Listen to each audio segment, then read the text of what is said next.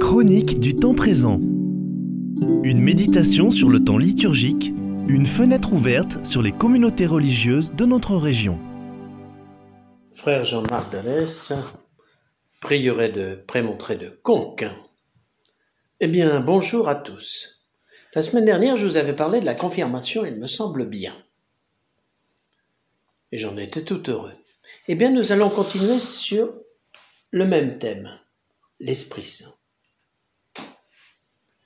Parce que ça me paraît important. Vous allez me dire, il y a le dimanche de la Trinité, mais il fait partie de la Trinité.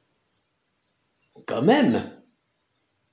Il est une des trois personnes de la Trinité, celle qui fait le lien.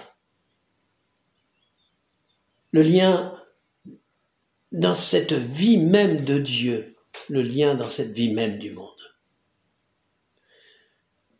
Dans l'actualité récente, j'ai été frappé de quelque chose. C'est l'Ukraine. Voilà que l'Ukraine ne veut plus parler russe. On peut comprendre.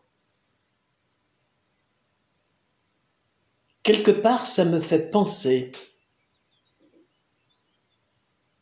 au drame de la tour de Babel. On n'arrive plus à se parler ensemble. On veut construire un monde sans Dieu et on n'arrive plus à se parler ensemble et on se bagarre. Et voilà que le jour de la Pentecôte, c'est l'anti-Babel. Ils entendent tous la parole des apôtres, chacun dans leur langue, et la comprennent. Ils arrivent à se comprendre.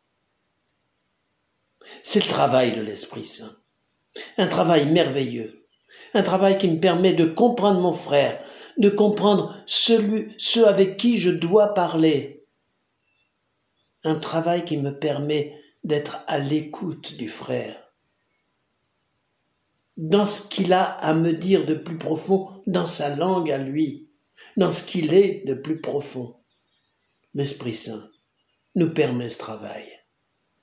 Et s'il pouvait apaiser ces guerres où les gens n'arrivent plus à se parler, en Ukraine, dans nos familles, ailleurs.